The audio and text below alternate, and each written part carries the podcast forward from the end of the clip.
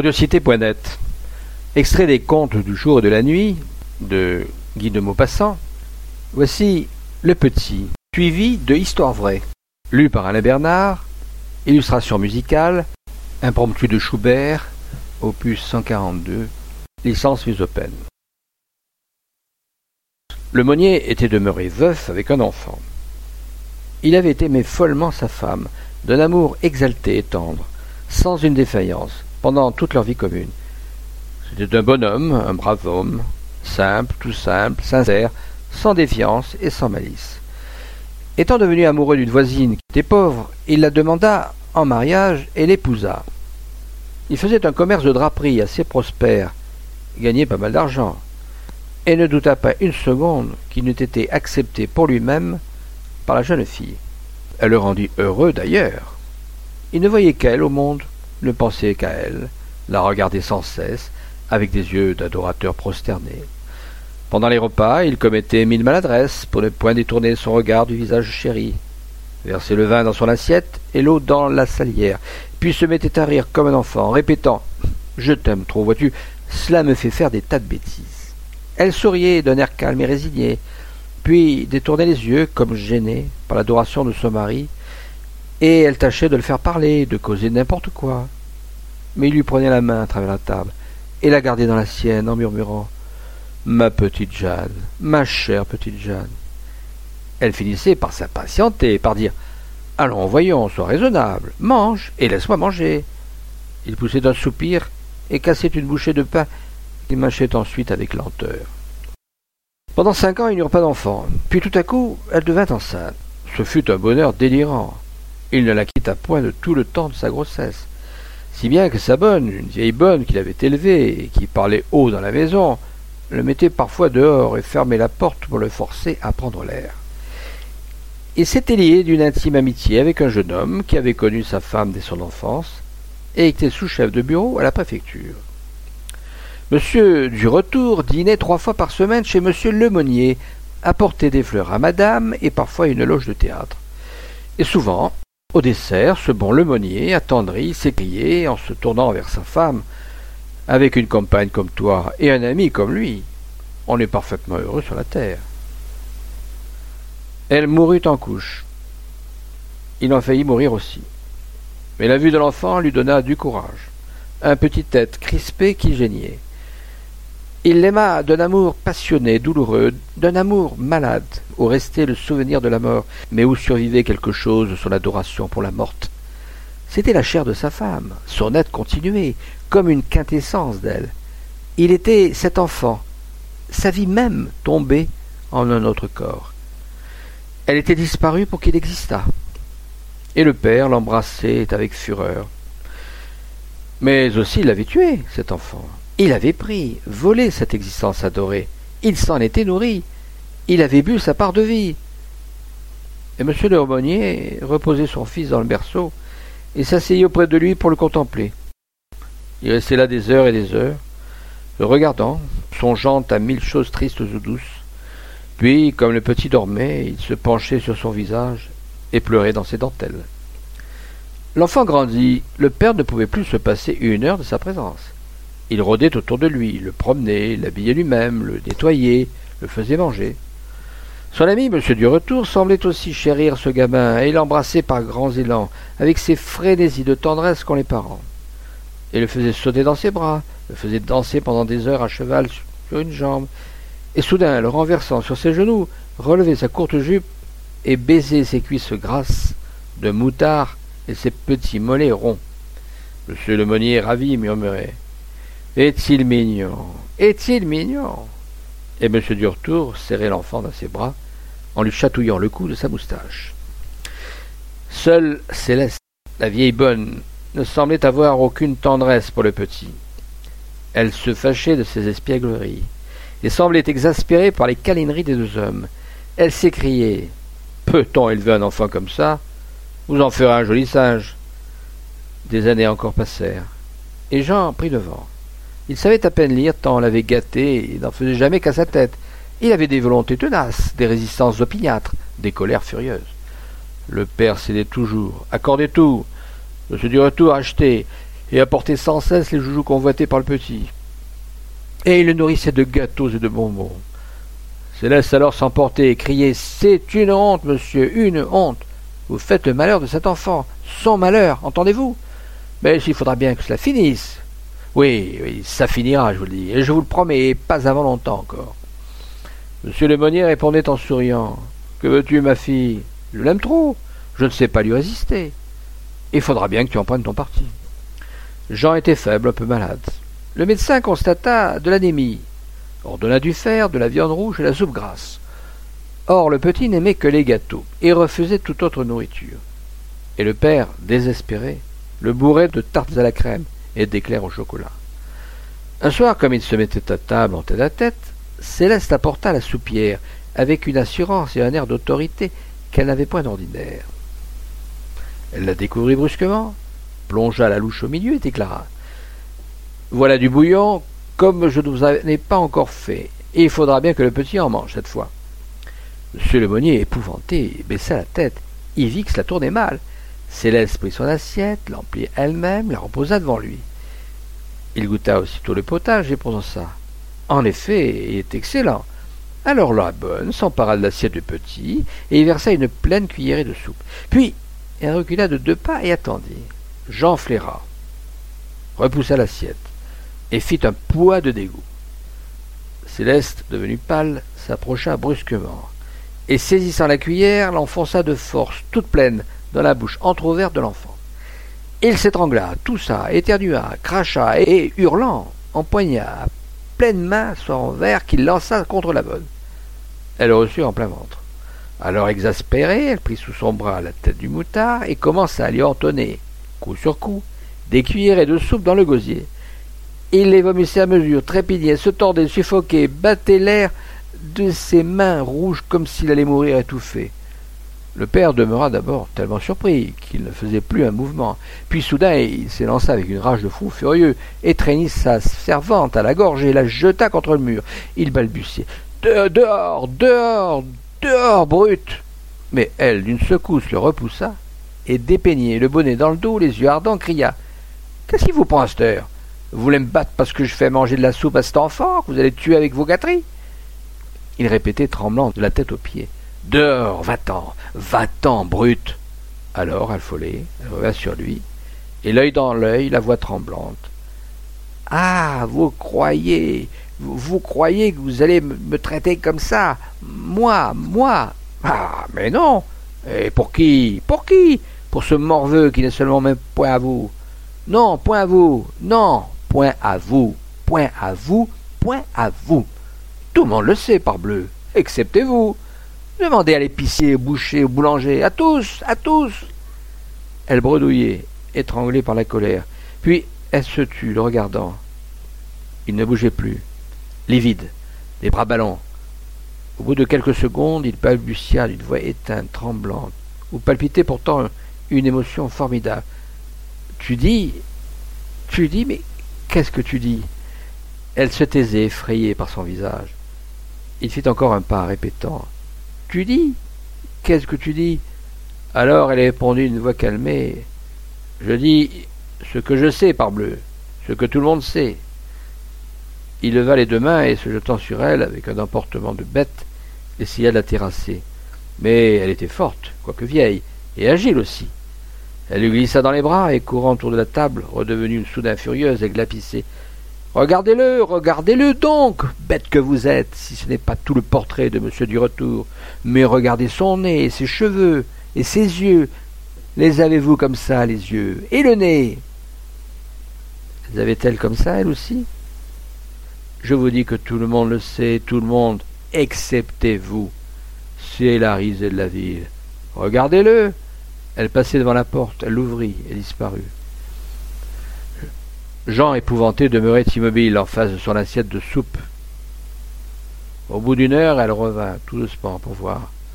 Le petit, après avoir dévoré les gâteaux, le composite de crème et celui des poires au sucre, mangeait maintenant le pot de confiture avec sa cuillère à potage. Le père était sorti. Céleste prit l'enfant, l'embrassa et à pas muet, l'emporta dans sa chambre, puis le coucha. Et elle revint dans la salle à manger, défit la table, rangea tout, très inquiète. On n'entendait aucun bruit dans la maison, aucun. Elle a collé son oreille à la porte de son maître. Il ne faisait aucun mouvement. Elle posa son œil autour de la serrure. Il écrivait, et semblait tranquille. Alors elle retourna s'asseoir dans sa cuisine pour être prête en toutes circonstances, car elle flairait bien quelque chose. Elle s'endormit sur une chaise et ne se réveilla qu'au jour. Elle fit le ménage, comme elle avait coutume, chaque matin. Elle balaya, elle épousseta, et vers huit heures prépara le café de M. Lemonnier. Mais elle n'osait point le porter à son maître, ne sachant trop comment elle allait être reçue. Et elle attendit qu'il sonnât. Il ne sonna point. Neuf heures, puis dix heures passèrent. Céleste, effarée, prépara son plateau et se mit en route, le cœur battant. Devant la porte, elle s'arrêta, écouta, rien ne remuait. Elle frappa, on n'en répondit pas. Alors, rassemblant tout son courage, elle ouvrit, entra, puis, poussant un cri terrible, laissa choir le déjeuner qu'elle tenait aux mains. Monsieur Lemonnier pendait au beau milieu de sa chambre, accroché par le cou à l'anneau du plafond. Il avait la langue tirée affreusement. La savate droite gisait, tombée à terre. La gauche était restée au pied. Une chaise renversée avait roulé jusqu'au lit. Céleste, éperdue, s'enfuit en hurlant. Tous les voisins accoururent. Le médecin constata que la mort remontait à minuit. Une lettre adressée à M. du Retour fut trouvée sur la table du suicidé. Elle ne contenait que cette ligne. Je vous laisse. Et je vous confie le petit.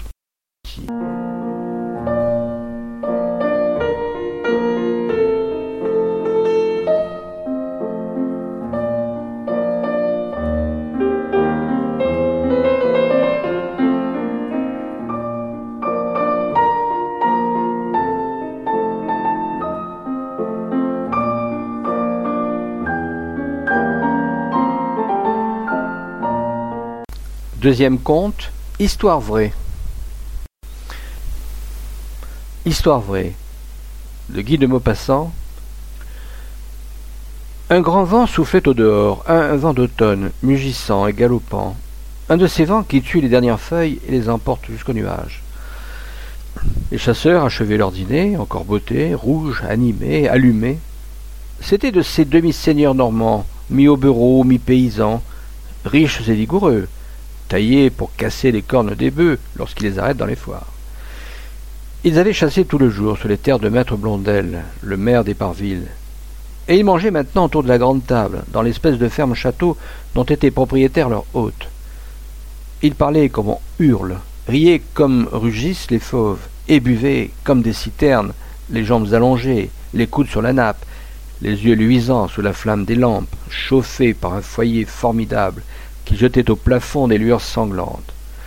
Ils causaient de chasse et de chiens, mais ils étaient, à l'heure où d'autres idées viennent aux hommes, à moitié gris, et tous suivaient de l'œil une forte fille, aux joues rebondies, qui portait au bout de ses poings rouges les larges plats chargés de nourriture.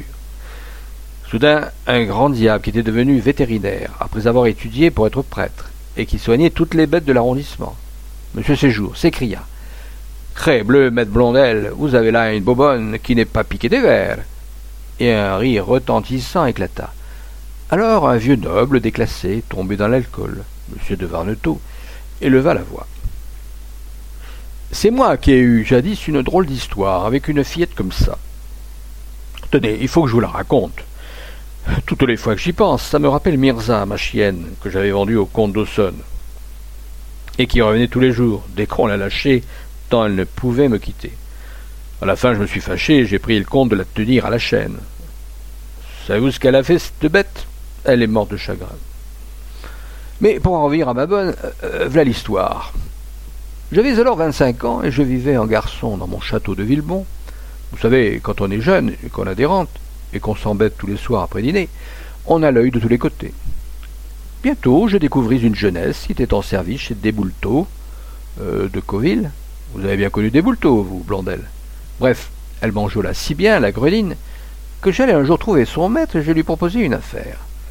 Il me céderait sa servante et je lui vendrais ma jument noire, cocotte, dont il avait envie depuis bientôt deux ans. Il me tendit la main. Topez là, monsieur de Varnetot. C'était marché conclu. La petite vint au château, et je conduisis moi-même à Coville ma jument, que je laissai pour trois cents écus. Dans les premiers temps, ça alla comme sur des roulettes. Personne ne se doutait de rien. Seulement Rose m'aimait un peu trop pour mon goût. Cet enfant-là, voyez-vous, ce n'était pas n'importe qui. Elle devait avoir quelque chose de pas commun dans les veines. Ça venait encore de quelque fille qui aura fauté avec son maître. Bref, elle m'adorait. C'était des cajoleries, des mamours, des petits noms de chiens, un tas de gentillesses, ça me donnait des réflexions. Je me disais, faut pas que ça dure, ou je me laisserai prendre. Mais on ne me prend pas facilement, moi. Je ne suis pas de ceux qu'on enjole avec deux baisers. Enfin, j'avais l'œil. Quand elle m'annonça qu'elle était grosse. Pif, pan, comme si on m'avait tiré deux coups de fusil dans la poitrine. Et elle m'embrassait, elle m'embrassait, elle riait, elle dansait, elle était folle, quoi. Je ne dis rien le premier jour. Mais la nuit, je me raisonnais, je pensais, ça y est. Ben, il faut parer le coup, hein, et, couper le fil, et nectant. Vous comprenez, j'avais mon père et ma mère à Barneville, et ma sœur mariée au marquis d'Ispar, à Rolehec, à deux lieues de Villebon. Pas moyen de blaguer. Mais comment me tirer d'affaire? Si elle quittait la maison, on se douterait de quelque chose, et on jaserait. Si je la gardais, on verrait bientôt le bouquet. Et puis je ne pouvais pas la lâcher comme ça. J'en parlais à mon oncle, le baron de Creteuil, un vieux lapin en a connu plus d'une, et je lui demandais son avis. Il me répondit tranquillement. Il faut la marier, mon garçon. Je fis un bond. La marier, mon oncle Mais avec qui? Il haussa doucement les épaules. Mais avec qui tu voudras? C'est ton affaire et non la mienne. Quand on n'est pas bête, on trouve toujours. Je réfléchis bien huit jours à cette parole. Et je finis par me dire à moi-même. Il a raison, mon oncle. Alors je commençai à me creuser la tête et à chercher, quand au soir le juge de paix, avec qui je venais de dîner, me dit Le fils de la mère Pommel vient encore de faire une bêtise. Il finira mal, ce garçon-là. Il est bien vrai que bon chien chasse de race. Cette mère Pommel était une vieille rusée dont la jeunesse avait laissé à désirer. Pour un écu, il aurait vendu certainement son âme et son garnement de fils par-dessus le marché. J'allais la trouver, et tout doucement, je lui fis comprendre la chose. Comme je m'embarrassais dans mes explications, elle me demanda tout à coup Qu'est-ce que vous lui donnerez à cette petite? Elle était maligne, la vieille, mais moi, pas bête. J'avais préparé mon affaire. Je possédais justement trois lopins de terre perdus auprès de Sasseville, qui dépendaient de mes trois fermes de Villebon. Les fermiers se plaignaient toujours que c'était loin. Bref, j'avais repris ces trois champs, six acres en tout, et comme mes paysans criaient, je leur avais remis pour, jusqu'à la fin de chaque bail, toutes leurs redevances en volaille. De cette façon, la chose passa. Alors, ayant acheté un bout de côte à mon voisin, M. de Monté, je faisais construire une masure dessus, le tout pour quinze cents francs. De la sorte, je venais de constituer un petit bien, qui ne me coûtait pas grand-chose, et je le donnais en dot à la fillette. La vieille se récria. Ce n'était pas assez, mais je tins bon. Et nous nous quittâmes sans rien conclure. Le lendemain, dès l'aube, le gars va me trouver. Je ne me rappelais guère sa figure. Quand je le vis, je me rassurais. Il était pas mal pour un paysan. Mais il avait l'air d'un rude coquin. Il prit la chose de loin, comme s'il venait acheter une vache. Quand nous fûmes d'accord, il voulut voir le bien. Et nous voilà partis à travers champs. Le gredin me fit bien rester trois heures sur les terres. Il les arpentait, les mesurait, en prenait des mottes qu'il écrasait dans ses mains, comme s'il avait peur d'être trompé sur la marchandise. La masure n'étant pas encore couverte, il exigea de l'ardoise au lieu de chaume parce que ça se demande moins d'entretien. Puis il me dit Mais le mobilier, c'est vous qui le donnez Je protestai. Non pas, c'est déjà beau de vous donner une ferme. Il ricana hein Une ferme et un effort. Je rougis malgré moi. Il reprit Alors, vous donnerez le lit, une table, l'armoire, trois chaises, et puis la vaisselle. Oh ben, rien ne fait. Il consentit. Et nous voilà en route pour revenir. Il n'avait pas encore dit un mot de la fille, mais tout à coup, il demanda d'un air sourdon et gêné. Mais si un mourait, à qui qu'il irait bien? Je répondis, mais à vous, naturellement. C'était tout ce qu'il voulait savoir depuis le matin. Aussitôt, il me tendit la main d'un mouvement satisfait. Nous étions d'accord. Oh, par exemple, j'ai eu du mal pour décider Rose. Elle se traînait à mes pieds, elle sanglotait, elle répétait C'est vous qui me proposez ça, c'est vous, c'est vous. Pendant plus d'une semaine, elle résista malgré mes raisonnements et mes prières. C'est bête, les femmes. Une fois qu'elles ont l'amour en tête, elles ne comprennent plus rien. Il n'y a pas de sagesse qui tienne. L'amour avant tout, tout pour l'amour.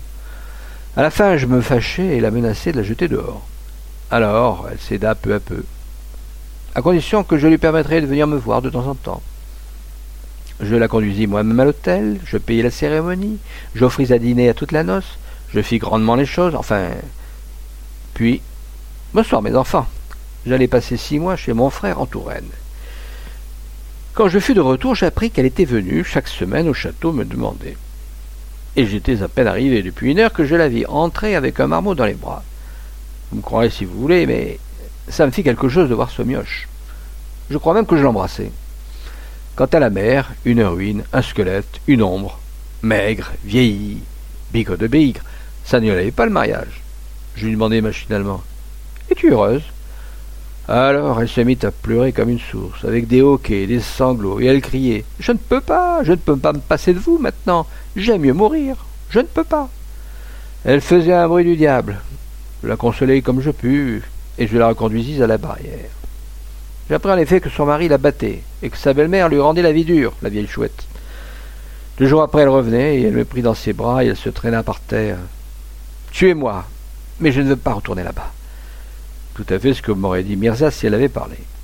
Ça commençait à m'embêter, toutes ces histoires. Et je filais pour six mois encore. Quand je revins, quand je revins, j'appris qu'elle était morte trois semaines auparavant, après être venue au château tous les dimanches, toujours comme Mirza. L'enfant aussi était mort huit jours après. Quant au mari, le madré coquin, il héritait. Il a bien tourné depuis, paraît-il, il est maintenant conseiller municipal. Puis M. de Varletot ajouta en riant C'est égal, c'est moi qui ai fait sa fortune à celui-là. Et M. Séjour, le vétérinaire, conclut gravement, en portant à sa bouche un verre d'eau de vie. Tout ce que vous voudrez, mais des femmes comme ça, il n'en faut pas.